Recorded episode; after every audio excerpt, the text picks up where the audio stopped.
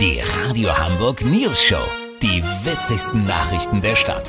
Mit Olli Hansen, Jessica Burmeister und Peter von Rumpold. Guten Tag. Wir widmen uns heute einem wirklich ernsten Thema, einem Thema, das vielen Hörern unter den Nägeln brennt. Es geht um die moralisch-ethische Frage, entfernt man nach dem Kauf überwiegend technischer Geräte die Schutzfolie oder nicht? Olli Hansen, wie gehst du selber mit dieser sensiblen Thematik um? Peter, ich persönlich reiß die Folie immer sofort runter. Ich lebe aber auch im Hier und Jetzt. Wenn ich morgen tot umfall, hatte ich wenigstens eine freie Sicht auf mein Handy-Display, ohne dadurch so eine blau getönte Folie draufglotzen zu müssen. Weißt, wie ich mein? Natürlich, aber da sind nicht alle Konsumenten so klar wie du, oder? Absolut nicht, Peter. Siegbert von Dinslaken gehört seit frühester Jugend zu den Unentschlossenen in der Schutzfolienproblematik. Manchmal hat er sie schon halb runtergezubbelt und dann klebt er sie wieder drauf. Er vermisst klare Ansagen der Industrie dazu. Häufig wird das Thema in der Betriebsanleitung nicht mehr erwähnt. Sogar auf seinem Kühlschrank ist die Schutzfolie noch komplett drauf. Bitte? Sie fühlen sich eigentlich besser damit, aber irgendwie möchten Sie auch, dass die runterkommt? Ja, schwierig.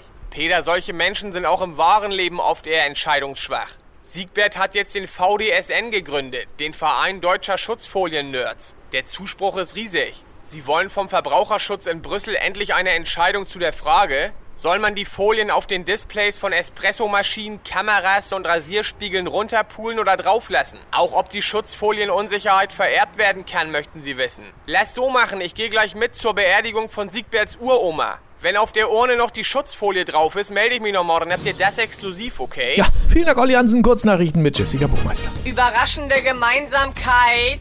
Grüne Kanzlerkandidatin Annalena Baerbock hat genauso wenig Regierungserfahrung wie Donald Trump damals. Nachahmeraktion. Nach dem Hashtag alles dicht machen sind jetzt unter dem Hashtag alle dicht machen 54 Kiffervideos bei YouTube hochgeladen worden. HSV aktuell, die Gefahr eines Aufstiegs ist immer noch nicht gebannt. Das Wetter. Das Wetter wurde Ihnen präsentiert von Empörung. Jetzt überall, wo es Entrüstung gibt. Das war's von uns. Wir hören uns morgen wieder. Bleiben Sie doof. Wir sind es schon.